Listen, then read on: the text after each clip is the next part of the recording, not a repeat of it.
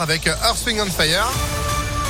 Juste après la météo et puis l'info, Sandrine Ollier, bonjour. Bonjour Phil, bonjour à tous. À la une, ce dramatique incendie hier soir dans la région, dans une résidence pour seniors à Rouen, dans la Loire. Une dame de 88 ans est décédée. Son mari de 83 ans a été grièvement brûlé et transporté à l'hôpital Édouard Herriot de Lyon. Son pronostic vital n'est plus engagé. Deux personnes ont été légèrement intoxiquées par les fumées. Neuf résidents ont été relogés à l'hôtel après une nuit très éprouvante. Écoutez, le maire de Rouen, Yves Nicolin, qui s'est rendu sur place hier. Nous sommes tous tristes pour d'abord les familles, la personne qui peut également aujourd'hui euh, euh, entre la vie et la mort, et puis euh, l'ensemble des habitants de cet immeuble qui sont des personnes euh, âgées, fragiles, quelques-unes handicapées, et qui donc ont été particulièrement choquées par ça et qui ont été sortis du lit et qu'on a dû reloger donc dans la précipitation, mais nous nous occupons d'elles et je pense que les choses vont pouvoir rentrer dans l'ordre en ce qui les concerne assez rapidement.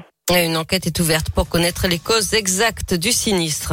Une information judiciaire ouverte pour agression sexuelle, vol en réunion et outrage sexiste à Lyon. Ça fait suite à la plainte de la jeune Mila agressée samedi sur les berges du Rhône. Un homme avait été interpellé dimanche. Il sera présenté aujourd'hui à un juge. Le parquet va demander son placement en détention provisoire. Un deuxième homme est recherché.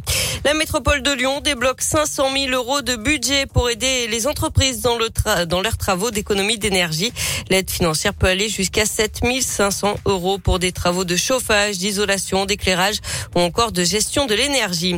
L'actualité en France, le policier soupçonné du meurtre de sa compagne à Paris a été interpellé ce matin. C'est ce qu'annonce le ministre de l'Intérieur. Il était recherché depuis le 28 janvier. Et puis, il est trop tôt pour évaluer les effets du pass vaccinal. C'est ce qu'a reconnu ce matin le ministre de la Santé, Olivier Véran, lors de son audition devant la commission d'enquête du Sénat. Mais d'après lui, euh, ça a permis de renforcer la protection dans les lieux de brassage et d'inciter plus de gens à aller se faire vacciner. Le retour de Colanta, c'est ce soir sur TF1, nouvelle édition intitulée Le Totem Maudit. Elle se déroule aux Philippines. Particularité du jeu cette année, il n'y a plus un, mais deux totems en jeu. Au casting, 24 aventuriers âgés de 20 à 52 ans. Parmi eux, Bastien et Seta, originaires du Rhône, et Jean-Charles, un Ligérien de 40 ans. Euh, sans nous dévoiler le déroulé de son aventure, il confie avoir apprécié cette expérience particulière. Honnêtement, j'ai trouvé ce que j'étais venu chercher, c'est-à-dire moi cet aspect survie, euh, voir un peu euh, quand euh, on mange pas, quand on a froid, quand on est mouillé, ce que ça donne au niveau rapport humain. Et puis après, oui, c'est sûr que c'est des conditions qui sont pas habituelles. Le fait de pas manger, le fait d'être mouillé en permanence, parce que nous, il y avait toujours de la pluie, donc on était mouillé 24 sur 24. Je connaissais pas les Philippines.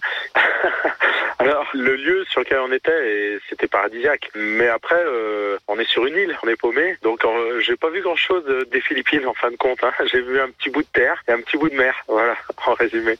Colanta, le totem maudit, c'est donc ce soir sur TF1 à partir de 21h10. Eh ben voilà, nouvelle édition à découvrir. Ça va cartonner évidemment comme à chaque fois avec euh, le retour des épreuves de dégustation, Sandrine aussi. Euh, au-delà de la nouveauté du totem, on va de nouveau pouvoir avoir la joie de voir ces, euh, ces participants déguster ces larves de cocotiers, des yeux de poisson et autres asticots. Ouais, bon appétit bien eh ben, sûr. Bien sûr, il est midi, bon appétit bien sûr. Merci beaucoup Sandrine pour l'info qui continue sur impactfm.fr.